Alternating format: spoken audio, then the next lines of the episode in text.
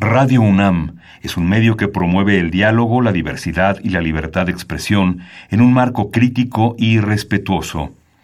Los comentarios expresados a lo largo de su programación reflejan la opinión de quien los emite, mas no de la radiodifusora. Intermedios. Medios. Los medios son más que el cuarto poder.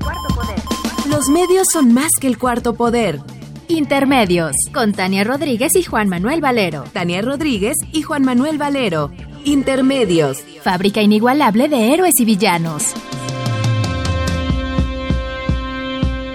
Intermedios.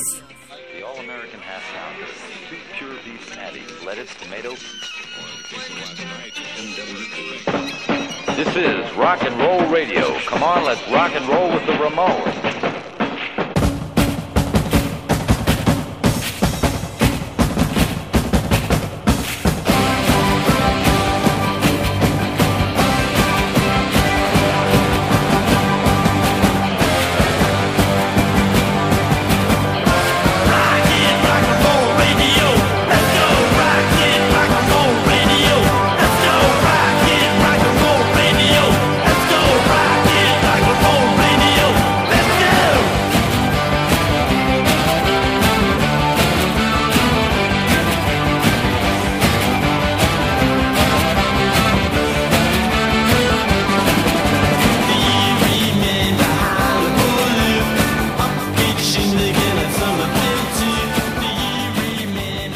Bienvenidos a Intermedios, hoy jueves 11 de julio del 2019. Los saludamos Tania Rodríguez. Y Juan Manuel Valero con el enorme gusto de poderlo hacer a través de los micrófonos de Radio UNAM.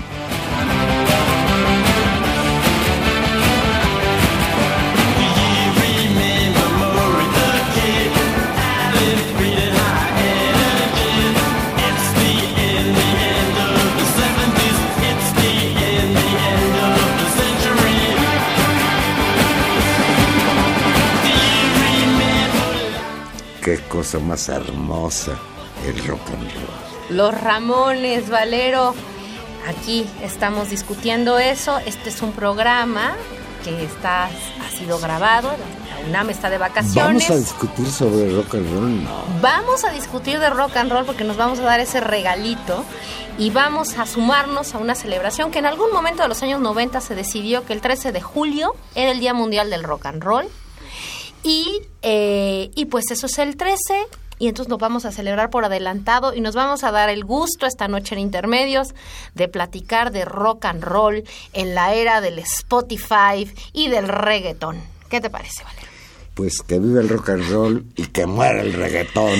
No, bueno, y para hablar y para hablar de esto y pasar pasar una una noche esperemos muy agradable con ustedes saliéndonos de la coyuntura política y hablando de otras políticas y de otras cosas también muy importantes, tenemos el gusto de recibir a Rocío Macías. Hola, Rocío. Hola, ¿qué tal? Buenas noches. Hola, Ros- Rocío. Rocío Macías es crítica de música, gente de radio de toda la vida y sobre todo rock and rollera de corazón, Rocío. Así es, muchas gracias por la invitación aquí a, a la radio de nuestra alma mater. Así es. Por, por aquí veo una pregunta que hizo Tania en el guion que me pasó. Dice, ¿el rock sigue sonando o ya murió? Yo creo que es una pregunta que no se debe ni de hacer, ¿no? El rock es inmortal, creo. Así es, pues por ahí decía la canción, ¿no? El rock and roll nunca muere. Y, pues, y sí. no tiene la culpa, decía Y Miguel además Ríos. no tiene la culpa, exactamente. Y ahorita que decías, pues sí, el 13 de julio, el día, el día mundial del rock and roll, el día del rock and roll, porque el 13 de julio, un 13 de julio fue el concierto de Live Aid. Exacto. en un lejano 1985, Rocío. Pues no digas que tan lejano, porque yo me acuerdo que lo vi por televisión, porque lo pasaron en vivo, en una televisión pequeña en blanco y negro, y ahí en la madrugada, porque fue la transmisión, eh, y, y bueno, recordadísimo cuando Phil Collins voló de Londres a... ¿Qué fue? ¿A Seattle? A, Sí, en Estados Unidos, ¿no? Atravesó Ajá. el continente para, para estar en el otro concierto. Concord, Exactamente. además, para estar en el otro concierto.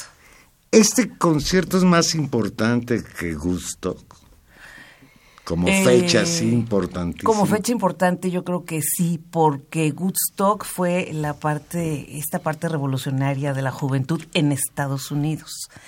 El de Live Aid fue mundial, grupos de diferentes nacionalidades y por una causa, además, ¿no? Para eh, Bob Geldof, que, que lo organizó y que, bueno, muchos lo conocerán como eh, el, el protagonista de la película de Pink Floyd The Wall. Eh, este, él pues se puso a organizar, a buscar gente, a pedir y, y a convencerlos, ¿no? que fue un trabajo titánico, que, que pues que regalaran su trabajo para a- a, pues paliar la hambruna en África, ¿no? Así es. Y bueno, esos, ese concierto ya aquí nuestro pro- superproductor nos dice que fue, fue en Filadelfia. Filadelfia. En Filadelfia y en, y, en, y, en, y en Inglaterra, En donde Wembley. suceden al mismo tiempo. que ahora fue muy recordado con la película de, lo, de, de- De- de la vida de Freddie Mercury, porque bueno, se recrea esa parte cuando Queen sale a tocar a última hora, casi casi, Claro. ahí en Wembley, ¿no? Yo insisto en que el rock and roll no ha muerto ni se va a morir nunca, pero sí podemos hablar de los orígenes. Generalmente cuando yo pienso en el rock and roll, pienso en los años 50 del siglo pasado, en Elvis Presley, en Ricardito, en Chubby Checker, etcétera. Sí es por ahí que podemos hablar del origen de este movimiento musical bárbaro. Sí, sí, definitivamente, ¿no? En, en esos 50 y, y esa explosión con Elvis Presley, por supuesto, ¿no? Aunque, pues, el antecedente, ¿no? E- Estos, estas bandas, estos cantantes de raza negra que, que sentaron las bases definitivamente, hijos del blues, ¿no? Que, que pues fueron los, los creadores que rompieron con estigmas, con barreras, que se atrevieron a, pues imagínate en esa época, los 50, siendo un hombre, eh, digo, ya las cosas este, propiamente dichas ahora, lo políticamente correcto, ¿no? Pero...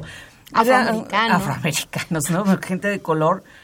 Y que tocaban en pequeños clubes y que estos blancos pues iban y se metían a esos clubes y que de ahí literalmente eh, pues retomaron muchísimas cosas, ¿no? Esto es importante, claro, hoy es políticamente incorrecto, pero por ejemplo, para engrandecer a Elvis Presley, yo creo en mi época se decía, es tan bueno que canta como negro, ¿sí? Y cuando años después surge otra otro fenómeno del rock and roll, la Jenny Joplin también, ¿no? La diosa blanca del rock and roll, como tratando de demostrar que esta, el rock and roll fue un movimiento tan importante que hasta los blancos lo asumieron como suyo. Sí, pues sí, se, se- pues no que se lo apropiaran, porque esa es una de las bondades que tiene el rock and roll.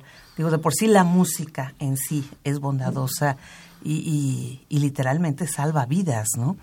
Pero estas bondades que tiene y este rock and roll, así como hablábamos ahorita del Live Aid, que hermana, ahí no importa si eres rico, eres pobre, blanco, azul, negro, morado, eh, joven, viejo, El alma del, rock and roll, el, que sientas eso, digo, pues el soul, el blues, son sentimientos, ¿no? Y el rock and roll ya se hizo una forma de vida y hermana todo esto, ¿no? Eh, tú ves eh, músicos que aún en épocas muy difíciles, estando el Ku Klux Klan, entre comillas, se arriesgaban, ¿no? A ir juntos, blancos con negros, disfrutarlo, tocar, presentarse.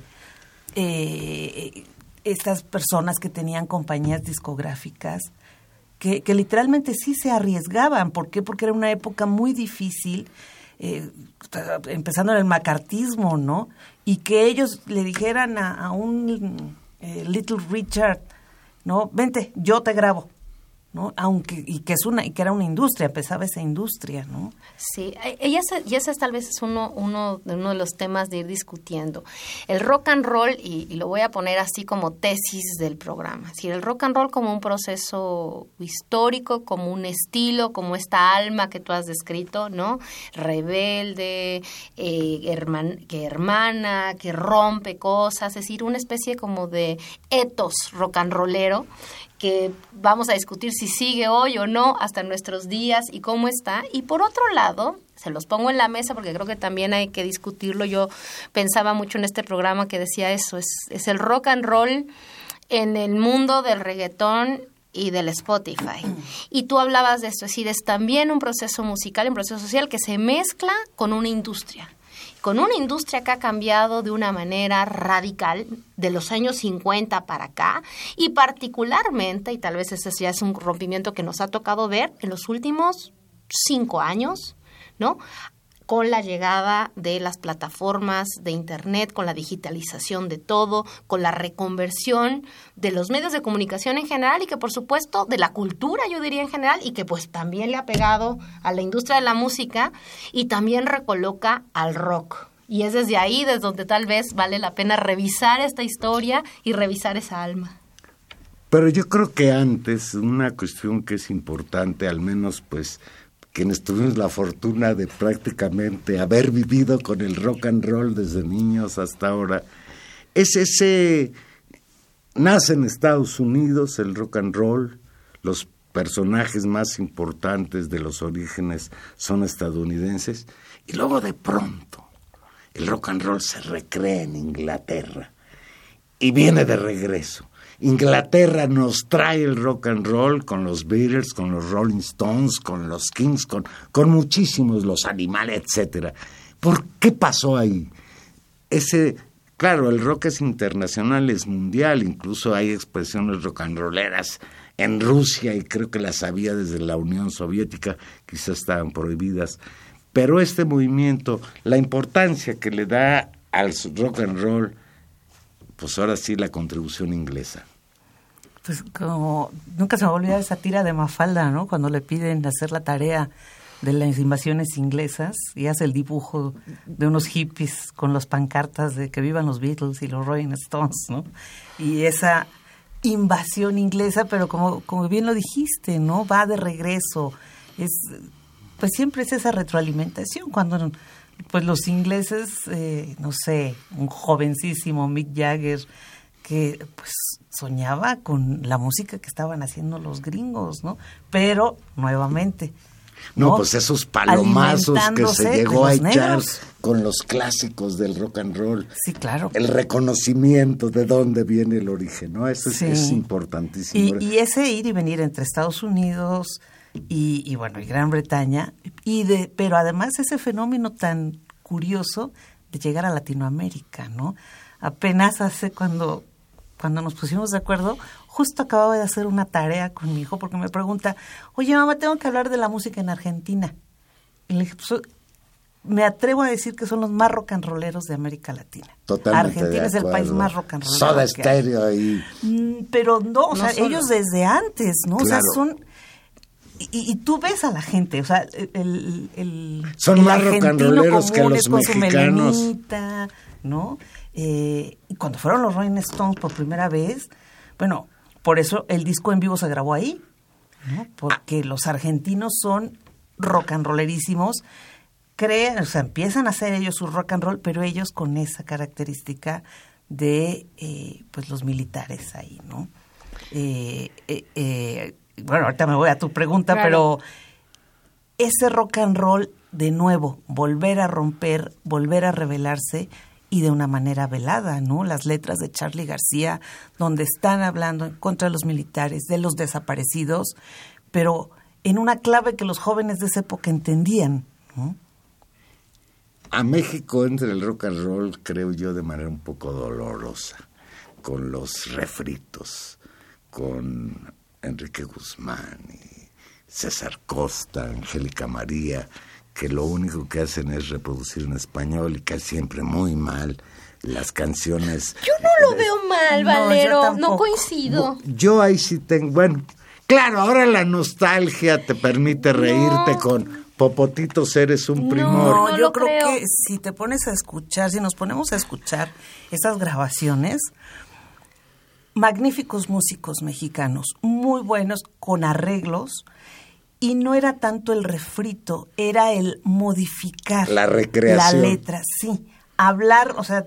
Hablar, eh, mexicanizarlas. No ah, es tanto mexicanizarla, ¿no? Es, es eh, Ponerle porque no era idiosincrasia. tropicalizarlas, no, no, sino no, no, era no, meterlas al, al hacer- sentido ajá. común, a la cultura, a la crítica de la propia cultura, ¿no? Pero sí, sí, de veras sí los escuchas, muy buenos músicos, muchos que pues algunos músicos se los querían robar, por decirlo así, cuando llegaban a escucharlos, ¿no? Y también en un momento muy temprano, ¿no? Y, es decir, muy temprano, y, y creo que tampoco hay que olvidar eso, que tal vez en, la, en este etos rock and rollero es esta cuestión, yo no sé si ahora, insisto en mi pregunta, no sé si ahora, pero en ese momento también una idea de rock es jóvenes. Y en ese momento estuvo muy atada porque justamente lo que hizo posible es construir una identidad juvenil que en realidad no existía en los años 40, se empezó a existir un poco en los, a finales de los años 50 y que se materializó en los 60. Entonces, para una sociedad tan conservadora, tan tradicionalista como la sociedad mexicana, tener una escena y un espacio finalmente de libertad, de un poco de más libertad, de identidad, de moda, en el rock and roll yo creo que fue un aporte importante de gente como pues, los clásicos, ¿no? Este Enrique Guzmán, los Teen incluso te diré las mujeres, una Angélica María, una Julisa. Es importante, había pocas mujeres jóvenes siendo estrellas. Yo creo que eso es importante en, en, en una visión este, ya de crítica cultural. No sé cómo lo ves, Rocío. Sí, y ahorita que hablabas de, de mujeres, hay un libro muy bueno, el de Sirenas al Ataque, de Tere Estrada, que es la historia de las mujeres en el rock mexicano. Entonces, digo, Julisa y Angélica María, pues ya vinieron como que después, porque antes hubo muchas mujeres compositoras, músicas, no, no recuerdo ahorita los nombres, había unas hermanas que, que sentaron esas bases para que las mujeres, y hasta la fecha, pues siguen luchando en este, literalmente un mundo de hombres, pero sí, eh, creo que el rock en México sí es especial, tiene una característica muy especial porque vino de todos lados, ¿no? Y eh, lo que hace diferente al rock mexicano es esa frontera con Estados Unidos. ¿Por qué? Porque los que vivían en la frontera tenían su concepción diferente a los que vivían en el Distrito Federal de entonces. Javier Batis, el maestro Tino Contreras. El maestro Tino Contreras, esa percepción, esa maravilla musical que tiene, que, que, que es un gran jazzista, pero que obviamente tiene mucho rock and roll, pero porque esa, él vive en Chihuahua, ¿no? Entonces el estar pegadito a la frontera, Javier Batis, eh, ¿cómo le llamaban a, a la onda chicana? ¿No? Entonces fue un género más que fue creciendo junto con esta gente. Enrique Guzmán es un tipo que a e- Enrique Guzmán, César Costa, todos ellos, pues a ellos se los tragó un poco lo, la lo comercial, el el, haber estado en Televicentro y el pues ser también actores, entre comillas, y participar en las películas que iban dirigidas a cierto público de cierta época.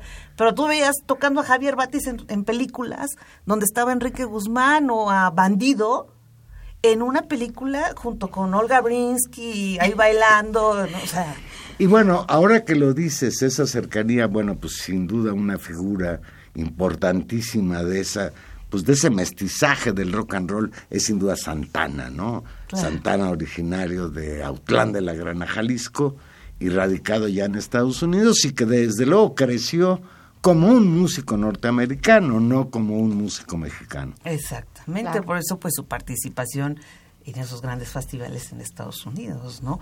Y que no se decía, ah, los mexicanos ya tenemos presencia en Estados Unidos, ¿no? Porque Santana pues ya se consideraba músico de Estados Unidos. Además tiene Santana otra virtud importantísima, haber logrado hacer ese sincretismo entre el rock and roll y la música afroantillana, para decirlo en esos términos. Y eso sin haber traído músicos oye cómo, oye cómo va mi ritmo, Santana y Tito Puente. Exacto. Bueno, pues como van escuchando, vamos a tener un soundtrack bien largo del cual a escuchar y como este es un programa de rock and roll, pues honor a quien honor merece, así que vamos a una pequeña pausa musical a oír un poquito de rock y aquí regresamos.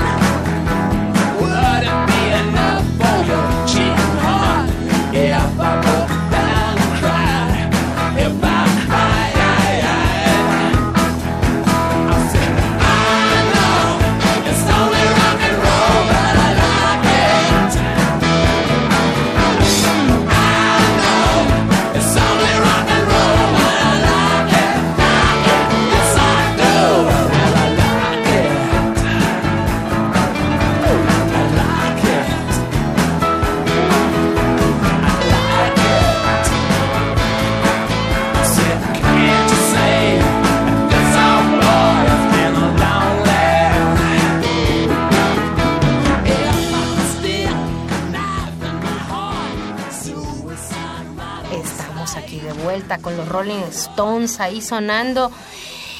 Y bueno, sigamos, sigamos en la época gloriosa del rock and roll. Pues Sus, ya sus la gloriosos dijiste, años. la de los Rolling No, Stones, no hay más. Eh, y seguíamos relacionando y voy poniendo cosas en la mesa. Ese momento de surgimiento de esta fuerza, de los grandes años del rock and roll, con los grandes grupos en a nivel internacional y local, se va entrelazando con otros factores, con las rebeldías juveniles y con el nacimiento y asentamiento, yo creo que también fue muy importante el rock and roll en eso de una industria musical, que son disqueras, conciertos, estaciones de radio. En ese momento, México y el mundo, ¿qué decir de eso? De, grandes conciertos, de grandes estaciones, de grandes disqueras. ¿Cómo, ¿Cómo fue ese mundo que se nos fue? Porque ese mundo ya no existe más, pero, pero vayamos primero a los, a los antecedentes. Quien quiera de los dos.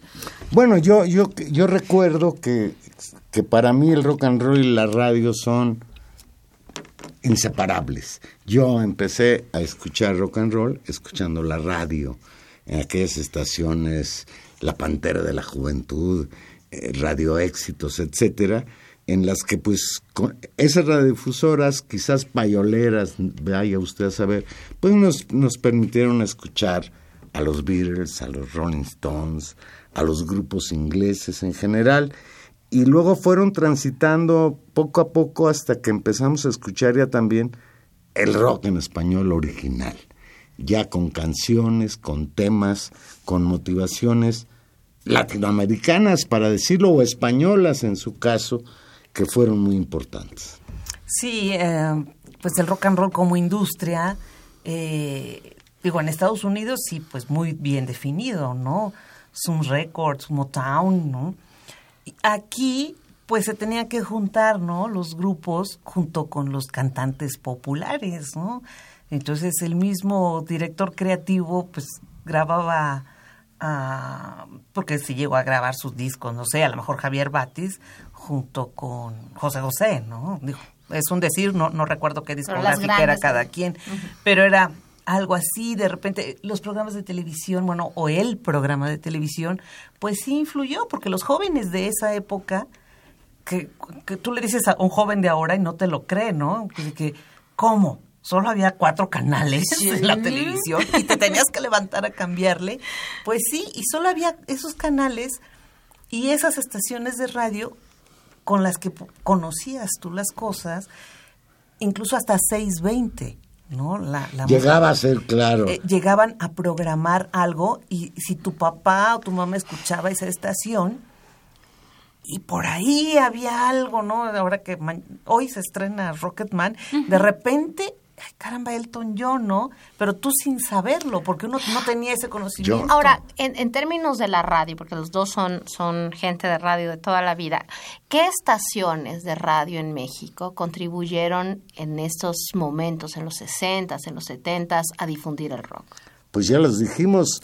Bueno, Radio UNAM jugó un Por papel supuesto. importantísimo en, en, en, en impulsar el rock and roll en México. Incluso ahora en el corte recordabas que pues estuvo presente en Avándaro, ¿no? Exacto, e- esas era Radio UNAM y Radio Educación siempre programaron. ¿Por qué? Porque aquí, digo, y lo estoy viendo con tu la gente que está en producción, gente que sabe por qué, no lo sé, de repente se encuentra un- uno de esos nerds musicales. Ah, sí, que de tenemos uno repente aquí. están ahí en los archivos. O sea, imagínate 1965-67, Radio UNAM, y alguien que ve tú a saber por qué conocía a Tangerine Dream. O sea, Radio UNAM programaba un chorro de, de rock progresivo, música que así... Y entonces unos super clavados Música para eran los que lo escuchaban siempre. Esa era la diferencia entre Radio UNAM, Radio Educación y las radiodifusoras comerciales, que sí distribuían papel, ¿no? rock and roll, pero fundamentalmente pues ya con los más famosos, ¿no? Pero fíjate que esas, por ejemplo, era Radio UNAM y Radio Educación, así con los clavadazos, que música, pero además otra cosa que, ahora sí como dicen los millennials, no lo entenderían, ¿de dónde sacaban esa música? Porque no había, Porque no había podías Spotify, bajarla, por no había supuesto. Entonces, YouTube. tenías que tener algún amigo riquillo que a lo mejor su papá era trabajaba en relaciones exteriores y te traía los discos de a dónde iba el amigo porque ¿Dónde Claro. era para Esa es, esa es otra cosa que desapareció, mis queridos, Esto- el disco. no, ese- el objeto disco. Yo iba, Porque, yo ¿qué iba a libros? hablar de O sea, eso. ¿qué libros o qué revistas Yo- tenías para informarte? ¿Cómo? Es que, en serio, Yo- tú te pones, ¿cómo sabían de esa música? ¿De dónde la sacaban? No existían, ni- obviamente, pues, ni internet ni nada de eso. Pero pon tú, en los periódicos. Pues algún reportero clavadón igual que se le ocurría. El Rolling Sí. Stones, La- ¿cuándo tuvo su versión en español? Hasta hace muy poco, ¿cierto? La Rolling Stone sí, en los 60 quisieron hacer uno, pero como la portada fue de la marihuana, pues ya no se publicó. Pero, ¿cómo se llamaba este suplemento cultural del Excelsior que hacía René Avilés? Se lo hacía René Avilés. Y tenía de repente algún clavadón que los mismos intelectuales, pues también de repente sabían. Entonces, bueno, alguien escribía, alguien había conseguido un disco por ahí y alguien que pues entró a trabajar a Radio Capital, Radio Capital. era entonces, wow, había un programa que se llamaba Vibraciones. En la noche tú en tu cuarto a oscuras ponías tu radio y a escuchar Inagada la vida los Hombre. veintitantos minutos.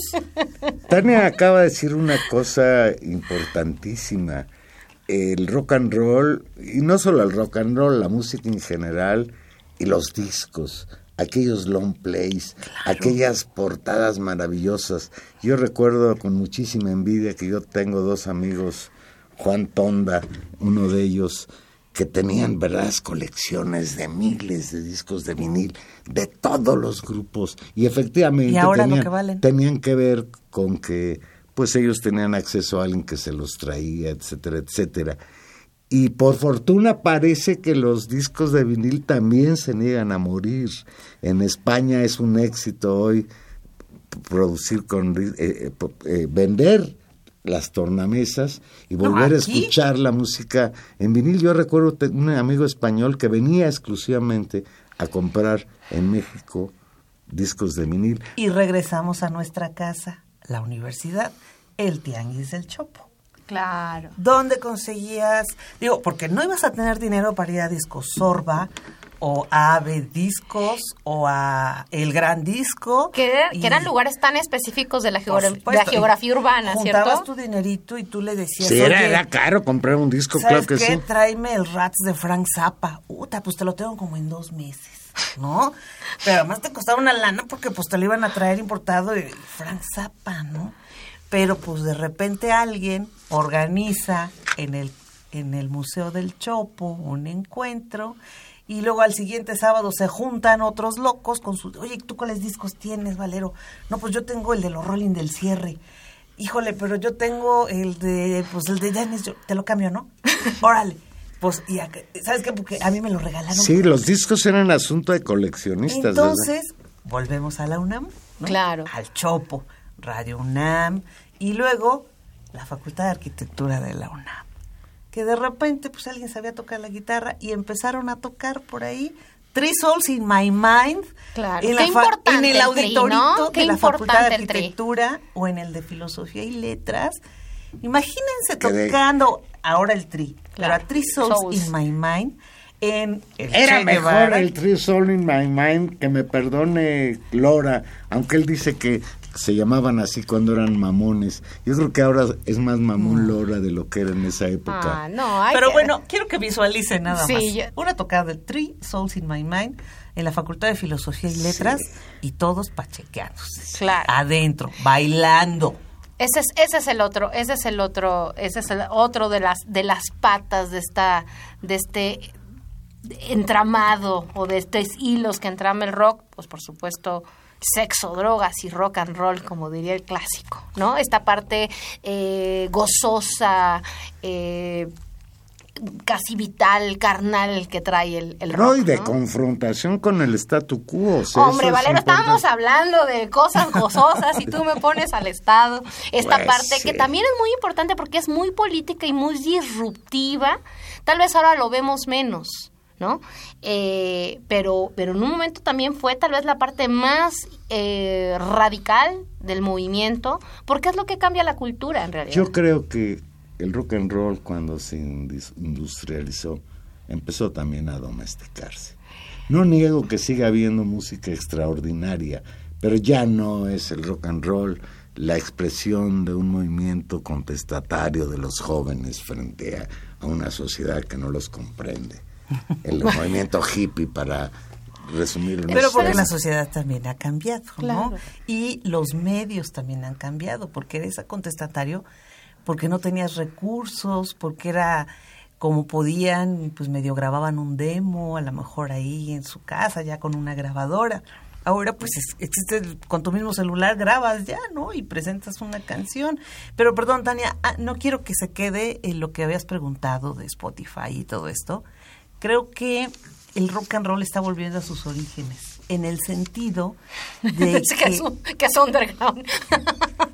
no, en el sentido de que tiene que ser en vivo. Ya. ¿No? ¿Por qué? Porque lo tienes todo tan al alcance de un, un, un movimiento digital que vas a encontrar lo que quieras, ¿no? Y para tener a un grupo tienes que ir a verlo, ¿no? Entonces, y así empezó. Cuando empezaron, empezaron tocando sin la intención de vender discos, porque no había industria.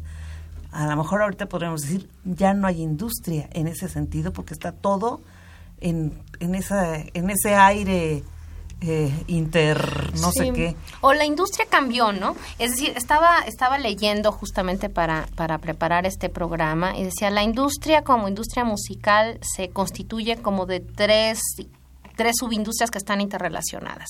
El tema de las disqueras, ¿no? La grabación, que ese tal vez sea la más golpeada hoy en día porque el objeto disco desapareció, haciendo casi referencia al- a uno de los últimos discos del café, que es extraño, no me acuerdo se llama, eh, objeto llamado disco, ¿no? Eso que desapareció. El otro es el de las licencias, el del registro de la propiedad individual, que ese casualmente se ha revitalizado con, la- con las nuevas plataformas Spotify, iTunes, lo que, lo que pagas y lo que vendes son los derechos de uso de una canción y esa está en clara expansión por la expansión propia del sistema de medios y de todo el lugar que ocupa la música en publicidad, o sea, en todo lo que te puedas pensar, hasta en campa- de campañas electorales hasta anuncios de galletas, está la música que puede contar. Ese es como otro más las plataformas. Y el tercero es el que hacías referencia, es la, la industria de los conciertos, ¿no? En esta lógica de la industria, uno podría pensar cómo va el rock, ¿no? ¿Cómo va el rock? Les voy a dar dos datitos. En términos de las cosas más escuchadas en Spotify, en el número uno, como el artista con más oyentes mensuales en Spotify, está J Balvin, con 48 millones de seguidores. El primer grupo de rock and roll, y ahorita seguramente ustedes van a saltar, porque van a decir, eso no es rock, pero bueno, el primer grupo de rock and roll que está en la lista es Coldplay, con 25.6 millones de Eso oyentes. no es rock. ¿Ves? Ya tenían que decir. Es decir, el doble tiene J Balvin. Después de ellos sigue Queen, que yo creo que Queen es un tema de momento por, por la película, ¿no? Después siguen los Red Hot y en el cuarto lugar los Beatles con 13.4 millones. En ese sentido, el lugar del rock en la industria, ese es, la industria ha cambiado. Digamos, en eso estamos todos de acuerdo. Pero el lugar del rock en la industria, que en un momento tuvo un papel tan destacado para hacerlo estallar, ese lugar también ha cambiado. ¿Cómo lo ves, Rocío? Con tristeza. ¡Oh! Yo lo veo con mucha tristeza. Y no por la música y no por el rock, por la sociedad. Que está, yo creo, las nuevas generaciones menos lectoras y más consumidoras de basura. Sí.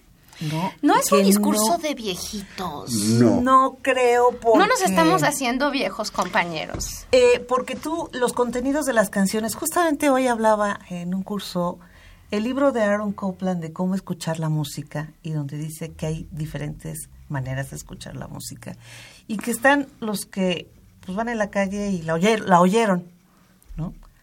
El que la escucha porque, como el caso de Queen, pues porque es la del momento. Y el que la escucha porque, porque sabe por qué la va a escuchar, ¿no? O sea, ponle ahorita, no sé, alguien a Mercedes Sosa y así de, ¿por qué? ¿No? No sé, siempre en pláticas, siempre platico el, el, el ver lo que hay detrás de cada canción y ver quién hace la canción. O sea, ¿por qué? yo, a los alumnos, a los chavos siempre les digo, tienes que saber por qué la hicieron. No es nada más, como decían antes nuestros papás, de, ay, sí, nada más, ya, ya, ya, ya, la, la, la". No, pero ¿por qué? ¿No? ¿Qué quiere decir? Bueno, pues para, para ilustrarnos vamos a hacer otro corte musical para oír rock and roll y regresamos a hablar de esto, el rock and roll, que las nuevas generaciones, hacia dónde vamos, la industria musical, todo eso. Estamos conversando con Rocío Macías y con Valero, el rock and rollero defensor ahora del rock clásico y su gran momento. Vamos a esta pausa.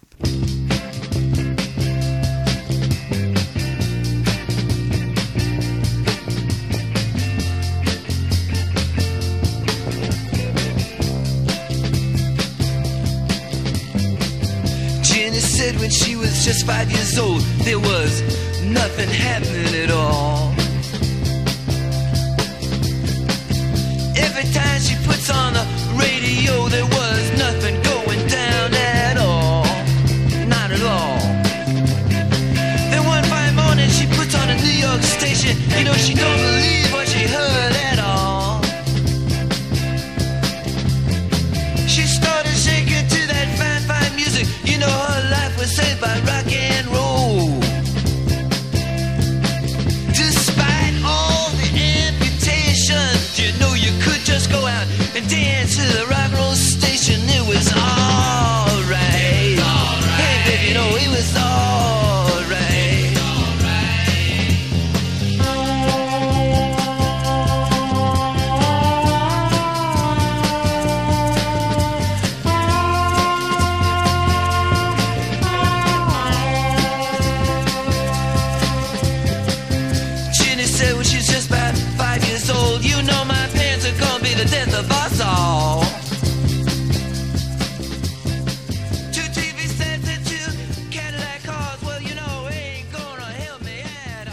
Estamos aquí de vuelta hablando de rock and roll y hablando de la industria musical. Decíamos, ha cambiado tan radicalmente, particularmente con la llegada de Internet, de los medios digitales, las plataformas.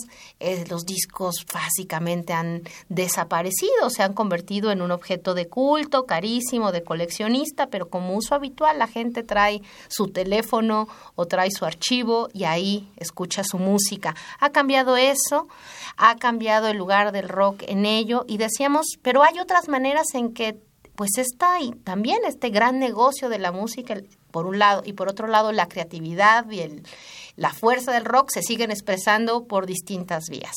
Y hablábamos de una en particular que también tiene una larga historia y una resignificación muy fuerte que son los conciertos. Vayamos otra vez de al pasado y la nostalgia al momento actual. Los conciertos de rock. ¿Qué es un concierto de rock? ¿Por qué nos gustan tanto los conciertos de rock? Bueno, pues porque estás, estás viendo en vivo lo que a ti más te gusta. Y aquí hay un problema grave para los mexicanos. Los mexicanos tenemos fama de llegar tarde siempre a todos lados. Y también llegamos tarde a los conciertos de rock and roll. Los grupos estos que pues son famosísimos, estoy pensando en los Beatles. en lo- los Beatles nunca vinieron a México. Los Rolling Stones vinieron ya viejos. Vinieron Eh, en los noventas, ¿no? Pink Floyd 95. también. Y podríamos decir, o sea, que los que vinieron antes un poco fueron aquellos los Doors, que por cierto vinieron para que solo los pudieran escuchar en concierto los ricos. Valía mil pesos el boleto en un antro muy pequeñito, solo para ¿En qué año, los Valero? ¿Como los fifís, 70? 69 creo que fue, ¿no? por ahí. Luego yo recuerdo, por ejemplo, ya más recientemente el Police. Más recientemente en el 82. Bueno, por eso. Police, ¿en qué año sería? Sí, finales de los 80. En el, en Queen, el- Queen vino, ¿no? A, a 80 y- Cholula, entiendo. pues ya fue más En el reciente. 85. Bueno, y ahora, por ejemplo, hemos gozado y de Pink Floyd y de Water solito. Tú y yo fuimos a un concierto de ellos. Fuimos, Valero. Yo creo que el concierto, pues, es una forma de hermanar, ¿no? Es, ir a- es como ir a misa, para decirlo así, ser feligrés del rock and roll. Tú, Rocío, los conciertos. Hay, hay toda una, una tradición de, de lugar espectacular, central, carísimo, ¿no? E imposible de pagar, a al lugar de encuentro, a la irrupción, al hoyo funky, a la prohibición. ¿Qué, qué, qué nos dices de esta trayectoria de los conciertos? Pues ya resumiste la historia de estos conciertos que se hacían, ¿te acuerdas? En el patio, Cena Show, ¿no? Y bueno, a lo mejor Enrique Guzmán o algo así. Eh, el, bueno, el, el de los Doors, que fue en, en un lugar De los hermanos donde estaba Castro. Roco- Rocotitlán, Sí. pero era un lo- el localito de, de- No, no, no, no, no, ese era Rockstock. Ah, claro, en, en Rocotitlán, en los deportes. Sí, claro, en cerca del Insurgentes, Estadio arriba, en el Azul. segundo Sí. piso, ¿cierto? cerca del Estadio Azul. eh, vino. Ay, se me fue el nombre, el, el de Little Help from My Friends. Este, bueno, él vino. Ahorita nuestro productor nos, nos dice. No sé qué nos está diciendo a señas, pero este. Él vino al toreo. Ajá. pero llegó tan, tan, tan, tan lleno de cosas y, y cayéndose que salió medio, empezó a cantar una canción, se cayó. Y pues ya lo sacaron. Y ya se acabó el concierto. ¿no? John Cooker. Joe Cocker, exacto, Joe Cocker. Él así se cayó y adiós. Bye. ¿no? Queen entiendo que fue un desastre, ahora salía Queen, la nota. que fue en los 82, 81, algo así, en Puebla. Y bueno, que ese también era el problema al principio. ¿Por qué? Porque había un gran público rock and rollero que le gustaban, pues ya, ya escuchaban Radio Capital, Radio Éxitos, La Pantera, les gustaban los Rolling Stones, Joe Cocker, Black Led Sabbath, Zeppelin. Led Zeppelin. Y pues nunca venían, ¿no? Entonces el día que vinieron, que fue, por ejemplo, Queen, que llega a Puebla, pues la gente como loca y, y ante esa emoción, no sé, cómo Desbordada. reaccionó, aventándoles cosas, ¿no? Botellas, latas, piedras. Entonces imagínate, Freddie Mercury, Brian May, No todos así como de, venimos a esta tierra de salvajes prácticamente, ¿no? Claro, un, Y ya no regresaron. un Luego- exceso de la prohibición, ¿no? Un efecto Yo- incluso también de la prohibición. Luego, bueno, Avándaro, cuando Avándaro, que antes, mucho antes, obviamente, un chorro de gente ahí por cerca de Valle Bravo, también la locura, la encuadrada de Avándaro, y el gobierno dice, ya no hay conciertos, se prohíben. ¿no? Por eso Queen llegó a Puebla, no llegó a la Ciudad de México. Claro, la centralidad de la Ciudad de En México. teoría ¿no? los Rolling Stones iban a tocar en el Estadio Azteca, pero por supuesto que no. O sea, que era Echeverría, ¿no? Se prohíben. Entonces, estos grupos mexicanos que querían seguir tocando, pues empiezan a tocar en, pues, en el garage de una casa, a los hoyos funkis. ¿A dónde? A la barranca y en Álvaro Obregón, ¿no? Eh, a mí me tocó ver a Three Souls in My Mind en un tubo de drenaje en los tiraderos de Santa Cruz Mellehualco. Dime si no soy rock and rollera. en un tubo de drenaje. Eso sí es amor al arte. Tiraderos de Santa Cruz. Ahora que te escucho hablar de conciertos, yo, yo recuerdo uno con mucho cariño que tendría lugar hace que será unos 30 años, que vino a México Miguel Ríos, el rockero español. En la Plaza de Toros. En, en la Plaza de Toros, Fue México. el primer concierto masivo ya real en la Ciudad de México. Sí. Miguel Ríos en la Plaza de Toros, que la gente llegaba, o sea, ubiquen la Plaza de Toros, las calles aledañas. Llegaban en sus coches y se estacionaban donde pudiera, o sea, dejaban el coche en la mitad de la calle y se bajaban Sí. corriendo.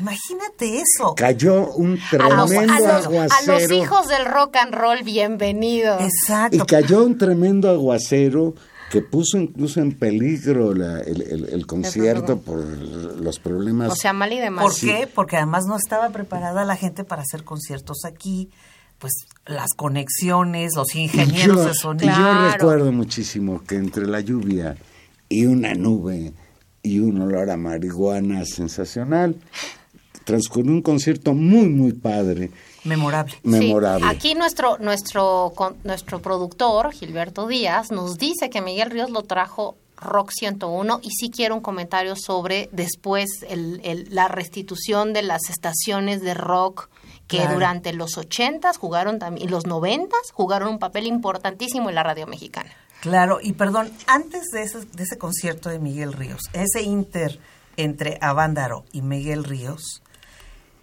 había cines que proyectaban conciertos. Mm. Entonces tú ibas al cine Pesime a ver Gimme Shelter. Y la gente iba como si fuera a ver a los Rolling Stones.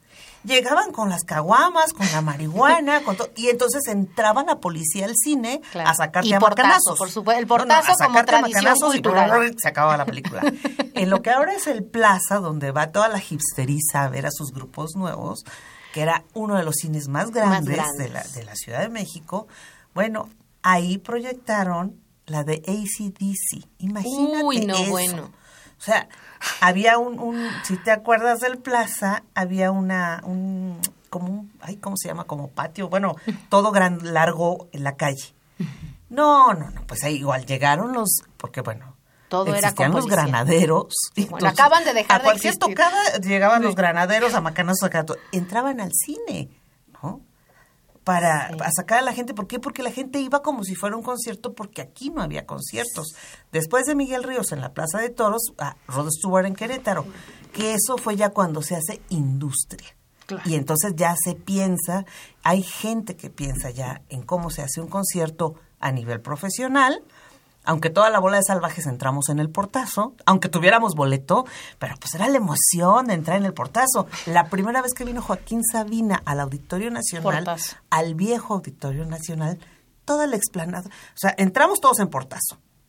Armando Vega Gil, que en paz descanse, estaban los granaderos con sus caballos y toda la gente queriendo entrar. Y todos, ¡eh! Y, ¡eh! Y en una de esas Armando Vega Gil grita, ¡ahí está Lupita D'Alessio! Todo el mundo voltea, y los granaderos voltean a buscar a dónde estaba. Y entonces cuando se, se distrajeron, pues todo el mundo entró en el portazo, ¿no? Cuando Joaquín Sabina canta la de mucha, mucha policía, Sí. la gente se vuelve loca, Sí. todos aventándose. Salimos del concierto y toda la explanada del auditorio llena de vidrios, botellas, bueno, era... ¿Por qué? Porque los que no entraron en el portazo se quedaron afuera, se armaron los golpes, macanazos, iban los carritos de hot dogs que siempre había fuera del auditorio y pues con los refrescos de los, de los hot dogs, a aventarlos y se hizo una batalla campal. Salvador Kiautlazolin Martínez Holguín, productor de radio, rock and rollero y que deberían buscarlo por ahí, que sabe todo de música, él ofreció llevarme a mi casa. Pero teníamos que pasar antes a su... Erubiel Tirado estaba también. Este ahora gran experto en seguridad nacional nos ofreció llevarnos a nuestra casa. Llegamos, pero tenemos que ir a- a por el coche de su mamá. Que no, pues sí. Llegamos a la casa de su mamá, o su casa, y está todo apagado y la televisión. En cuanto oye, sí, seguro tú estabas con esa bola de marihuanos, porque ya lo dijo Jacobo, que ahí todo fue horrible, fue horrible. Porque Claro. estaba Jacobo. La época en que Jacobo Jacobo Saludowski Y entonces era, después Molotov hace la era canción el que, que no tenga decía, definía qué estaba bien y qué estaba mal en este país. Ahora, ese, ese, esa sociedad mexicana se fue. Y yo digo en muchas cosas para bien y seguramente, y para muchas para mal, ¿no? Es decir, se, se, se fue, estamos en otro momento. Hoy los conciertos, tú quieres ir a un concierto, tienes que comprar tus boletos en Ticketmaster. La mayor parte, yo creo que el 90% son producidos por OCESA, están centralizados Carísimo en un mecanismo. Dependes fundamentalmente de tener acceso a una tarjeta de crédito para poder tener acceso.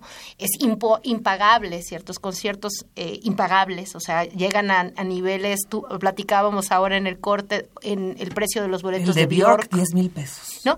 Es, es increíble. Estamos en esa situación. A nadie se le ocurre dar un portazo. Las, el lobo- la, la seguridad privada controla, eh, controla el acceso. Es decir, estamos en una especie de normalización de una industria del concierto. Y yo recuerdo, y tal vez simplemente también porque esa es una parte de la generación mía y de lo que nos tocó vivir en la UNAM, yo creo que los últimos conciertos que articularon rock con protesta social fueron los organizados alrededor del ZLN y de la solidaridad que se llevó a cabo. Y mira, esos fueron antecedentes del Vive Latino y el Vive Latino acaba de cumplir 20 años. O sea, ¿qué va pasando con esta carga también social, crítica, radical del rock and roll en este país y en el mundo? Esto que comentaban ustedes. Y se las dejo a ustedes para que no digan que yo hablo mal del rock. No, no, no, nunca hablarás mal del rock. Pero eh, es lo que platicábamos hace rato, ¿no? También es el cambio de la sociedad, de los paradigmas qué piensan los jóvenes actuales, cuáles son sus prioridades, cuáles son sus miras a futuro. ¿no? Y también, eh, sí, sí podemos hablar mucho de los diferentes estratos o las diferentes sociedades de las tantas que hay en este país. ¿No? Si vas a Ciudad de todavía hay tocadas en la calle donde bailan los chavos y que toca Sam Sam. ¿no? Pero también estas redes sociales, sobre todo Twitter, yo no soy afecta a Facebook, pero eh, en donde sí se constriñe mucho a, a reflejar una sociedad que no es toda, ¿no? Eh, esa sociedad condechi, que, que, que se cree que solo es la Roma condesa. El círculo rojo. reforma. Sí, los que los que ¿no? los que entran a ¿qué está Twitter piensan en que de- Twitter es el mundo, lo cual Todavía es un error la arena López Mateos, donde hay tocadas. Entonces sí son diferentes. Claro, los conciertos masivos y- que viene gente de todos lados. Sí, ahora México está, e- eso por ejemplo hay una diferencia radical. A partir de los últimos, yo pienso, 15 años, y muy claramente en este momento, México, la Ciudad de México por lo menos, y a veces México y Monterrey, están en todas las giras internacionales que hace cualquier, eh, digamos, artista Pero famoso. te pongo un ejemplo. Hace poquito, ¿qué? Cuatro años, vino Status Quo. Una de las bandas inglesas, eh, pues de mayor tradición, buenísima. Status Quo, el público de Status Quo es Nesa. Y ellos estaban sorprendidos. Tocaron en la Plaza de Toros. Pero no lo hizo Ocesa, por supuesto, lo hizo un empresario independiente que cuando el, el presidente municipal de Ciudad Nezahualcóyotl, porque además se conjuntaban los 100 años de Ciudad Qué Nezahualcóyotl, maravilla. le dice, vamos a traerlos aquí a la explanada del Qué Palacio maravilla. Municipal, gratis. Qué maravilla. 100 mil personas y en Ciudad Nezahualcóyotl toda la gente bailando. El cantante decía, ¿Qué es que ¿por qué bailan? ¿Dónde ¿No? estamos? O sea, porque ellos en sus conciertos en Inglaterra pues nadie baila. Y a Y brinquitos la gente, como, como claro, bailamos aquí. Claro, bailando la gente, 100 mil personas. Después tocaron en la Plaza de Toros. Obviamente hubo muchísimo menos gente, porque pues ya para qué venían, para qué pagaban si ya sí. los habían visto allá. Pero entonces la gente feliz y la gente bailando. Y fue otro productor sin publicidad. Acaba de venir Canet Hit a- al Blackberry. Igual, no hubo tanta publicidad, pero la gente que fue, y dentro de esa gente que fue estaba eh, Guillermo Briseño, había varios músicos. Memo y- Briseño, otro rockero. pero el baterista de Canet Kid es Toño de la Riva, ¿no? O sea, uno de los mexicanos que nadie menciona, que tiene eh, que 40 años tocando con este grupo y siendo de lo máximo eh, uno de los mejores bateristas, ¿no? Entonces sí son estas diferentes ¿Quién es tu grupo de rock and roll mexicano favorito? Ah, mexicano favorito. Hijo, no, pues yo soy fan de Cecilia Toussaint. ¿Sabes qué? Me lo quitaste. Yo pensé en Cecilia Toussaint. Jaime López. Una Jaime López. Y ahí Aquel también- disco de con Emilia, con era un Sesiones con sesiones- Roberto y Emilia. Sí, extraordinario. Claro. Desde luego de ahora, pues, aunque no sé si sea rock and roll todo lo que cantan, Café Tacuba. No, son geniales. Yo creo que sí. Y, y y hay una hay una larga tradición ahí así, tal vez como con los argentinos, ya no nos dio tiempo. Efectivamente, vamos a tener que hacer otro programa para seguir discutiendo Bueno, en estas cosas. Argentina está Pero- mucho más definido. No, no, no, pero lo que voy es, eh, se genera, un, yo no sé si se alcanza la palabra, es una, una especie de poética, una, una tradición rockera nacional con sus temas, con sus estilos, con su sincretismo que es así, sigue viva o no sigue viva, porque ya nos vamos y declaren sus últimas palabras de amor al rock, porque este programa se acaba. Valero y cierra nuestra invitada. Pues yo creo que el rock and roll no se va a morir y desde luego, pues hoy la posibilidad de escuchar lo que uno quiere inmediatamente creo que juega a favor. Hoy no tienes que esperar a que llegue el disco que te traigan, que te traigan piratamente los Estados Unidos. Hoy te metes a la red y encuentras lo que quieres, lo cual me parece bien.